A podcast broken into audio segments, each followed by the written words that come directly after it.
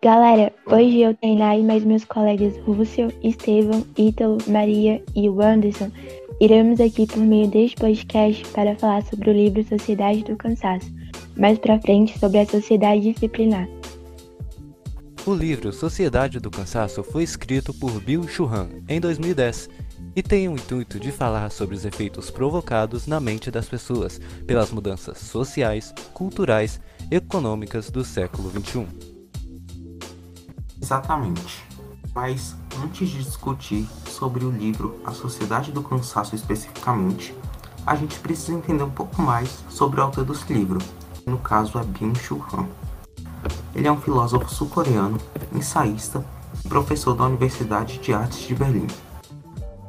Esse filósofo sul-coreano se dedicou a analisar as estruturas da sociedade no século XXI para entender como o modelo de produção da última fase do capitalismo neoliberal tem interferido diretamente na vida psicológica das pessoas.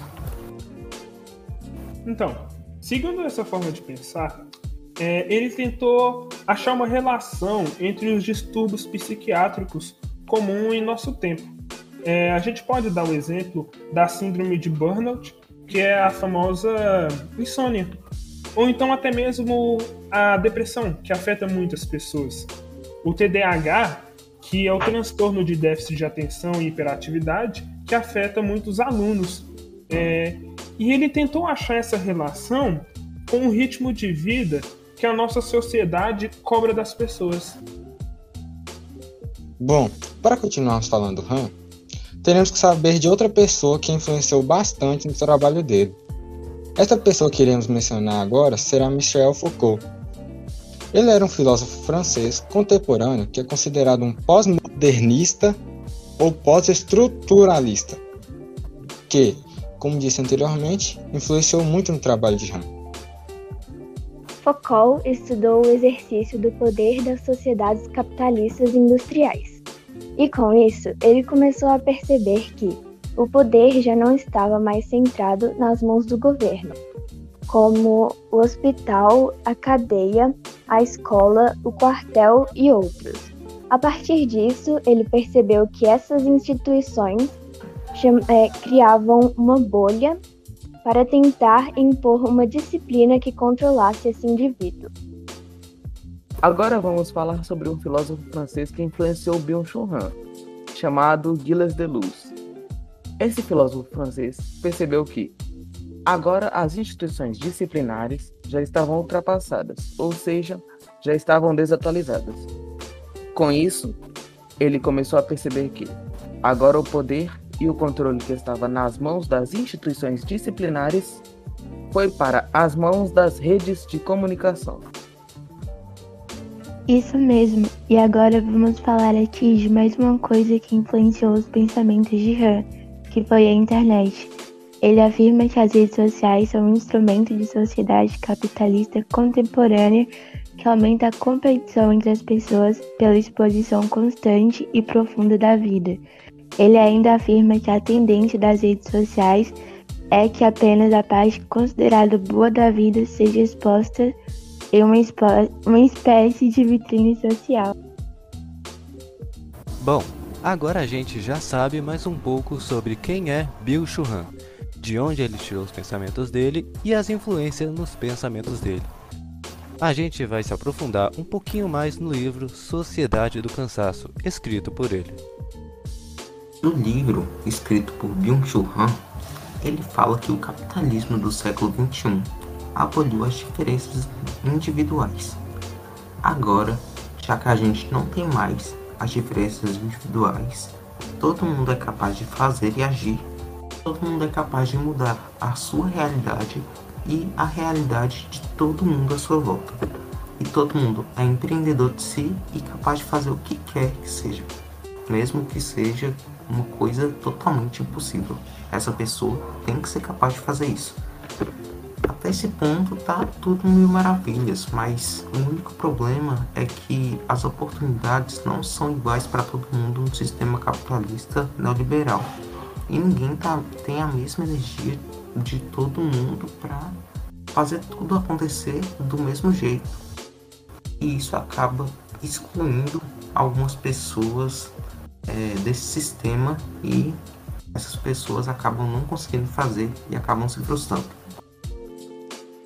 Então, seguindo essa lógica, por causa desse excesso de necessidade de estar ativo o tempo todo, é ela que faz o indivíduo pensar que o único responsável pelo sucesso de sua vida é totalmente ele mesmo. É nesse instante que se cria a sociedade do cansaço. A sociedade do cansaço, ela possui essa metodologia de que com vontade, foco, determinação, tudo se torna possível. E que se em algum momento, por algum fator, você não conseguiu realizar tal feito, é porque você se torna um fracassado. E isso ignora todos os outros fatores que deixam o indivíduo fazer o impossível. Nessa sociedade do cansaço, as pessoas andam descansando cada vez menos e ficando cada mais vezes obsessiva por um sucesso perfeito. Exato. Vou te falar também que nesse ritmo de estar sempre o tempo todo ativo, gera cada vez mais adoecimentos psicológicos que citamos no início do podcast. Um exemplo é a síndrome de burnout, insônia, mais propriamente dita, a depressão, o TDAH, entre outras. Han ainda argumenta que essa condição de estar sempre ativo pela busca do sucesso são a causa de recorrentes adoecimentos psicológicos. Então, agora que a gente já concluiu o nosso raciocínio sobre a sociedade do cansaço, vamos falar um pouco sobre a sociedade disciplinar, que é um estudo de Michel Foucault, para explicar a sociedade europeia no período da ascensão do capitalismo e a queda do poder monárquico. O tipo de poder de uma sociedade disciplinar separa, prende, controla e pune. De acordo com Foucault, as sociedades disciplinares surgem no século XVIII, atingem seu apogeu no século XX e entram em decadência a partir desse período, dando lugar ao surgimento de uma nova forma de organização social. Essa nova sociedade foi definida por Deleuze como sociedade de controle. Para Foucault, o poder está nas mãos, não apenas do governo, mas sim nas mãos de todos. Assim, ele pesquisou o poder dentre várias instituições que necessitam de disciplina e têm uma hierarquia, como as escolas, presídios, hospitais, fábricas, manicômios, entre outros. Com essas pesquisas, este chegou à conclusão que a disciplina pode tornar qualquer pessoa obediente. E também percebeu a partir disso que por isso era mais interessante para o governo trabalhar com a prevenção de marginais e não na repressão dos mesmos. Exatamente. E a partir dessa pesquisa que ele fez, que ele percebeu que o governo preferia trabalhar com a prevenção de marginais e não na repressão dos mesmos, ele criou o conceito de escola-prisão, que é uma prisão onde é, os criminosos que estavam no presídio não são mais presos, eles são alunos agora. E isso é uma tentativa de tornar esses presos obedientes. Com isso, agora a gente pode tomar como exemplo as prisões em que os professores têm uma visão ampla dos seus alunos, que segundo Michel Foucault não são mais presos.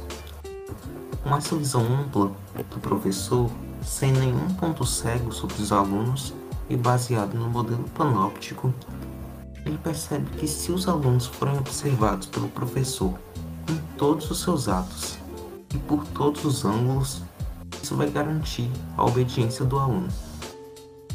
Dessa forma, com essa mudança, a própria sociedade é, começa a ter uma visão mais ampla sobre si próprio é, e começa a vigiar o outro. Foucault então começa a acreditar na ressocialização por meio da educação e não na punição por meio da força. Com isso, é, ele propõe uma individualização da pena de cada aluno, entre aspas, né? Entre aspas, que se fosse para cadeia, ou seja, agora as penas não serão para todos, mas sim individualizadas, né? Para cada pessoa de acordo com ela, com o controle de cada pessoa e também com a observação, com o escopo e com adestramento, se assim pode ser dito, de cada indivíduo. Se mantivermos esse pensamento de estar sempre sendo vigiado de Foucault, vamos perceber que atualmente isso vai acabar gerando uma grande desconfiança. Podemos ter como exemplo a internet. Porque hoje estamos sempre muito preocupados se alguém vai me julgar por algo que eu curti, compartilhei ou postei nas redes sociais. E acabamos sempre estamos receosos na questão de sofrermos um cancelamento na internet. Desse pensamento, é, passamos a agir de acordo com os interesses da sociedade. Em vez de agir de acordo com os nossos interesses, por causa do medo do cancelamento. E assim, sem perceber, somos educados a partir da ampla visão e vigilância que nossa sociedade nos impõe, sem violência e apenas com educação.